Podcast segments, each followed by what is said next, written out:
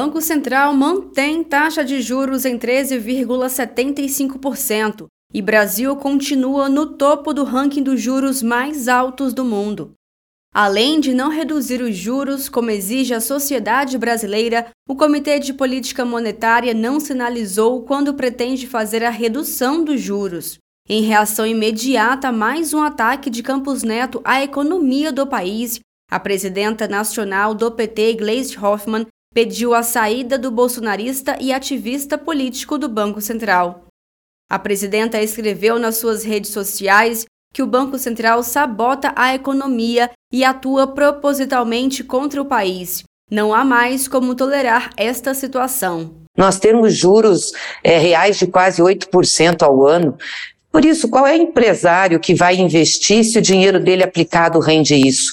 Ninguém vai correr um risco. Só que quem sofre é o país. A maior parte dos investimentos que nós precisamos são privados para gerar emprego, para fazer o país desenvolver. Do jeito que os juros estão, não há investimento privado. Óbvio que o poder público tem que investir, o presidente Lula está firme nisso e vai fazê-lo, e o, o investimento público é multiplicador, mas nós precisamos do investimento privado. E com juros na estratégia estratosfera, não é possível fazer isso. Então o Banco Central está jogando contra o Brasil. A decisão do Banco Central vai na contramão dos indicadores positivos da economia, registrados nas últimas semanas, como o crescimento do PIB em 1,9%, divulgado pelo IBGE, e a desaceleração da inflação, publicado pelo IPEA, o Instituto de Pesquisa Econômica Aplicada. A manutenção dos juros pelo Banco Central foi no mesmo dia em que o plenário do Senado Federal aprovou o regime fiscal sustentável, que combina responsabilidade fiscal e social. O texto volta para a análise da Câmara dos Deputados devido às alterações feitas pelos senadores. Durante a votação, o líder do governo no Senado, o senador Jacques Wagner, do PT da Bahia, foi categórico ao falar dos juros em 13,75%.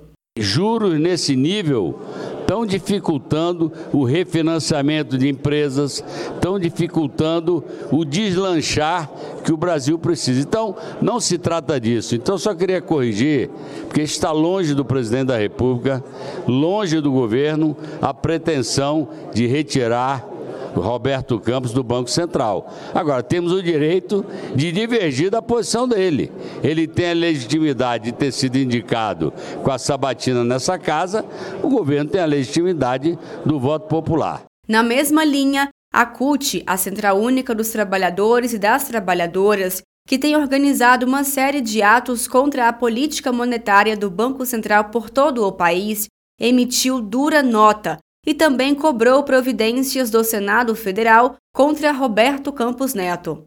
Na Itália, o presidente Lula disse que a manutenção da atual taxa de juros é irracional, ao falar que Campos Neto sabota a economia brasileira. Não existe explicação aceitável porque a taxa de juros está a 3,75. Não existe. Nós não temos inflação de demanda. Você utiliza os juros para controlar a inflação quando você tem uma demanda muito grande, você aumenta a taxa de juros para diminuir o crédito e diminui o consumo. Nós não temos isso no Brasil.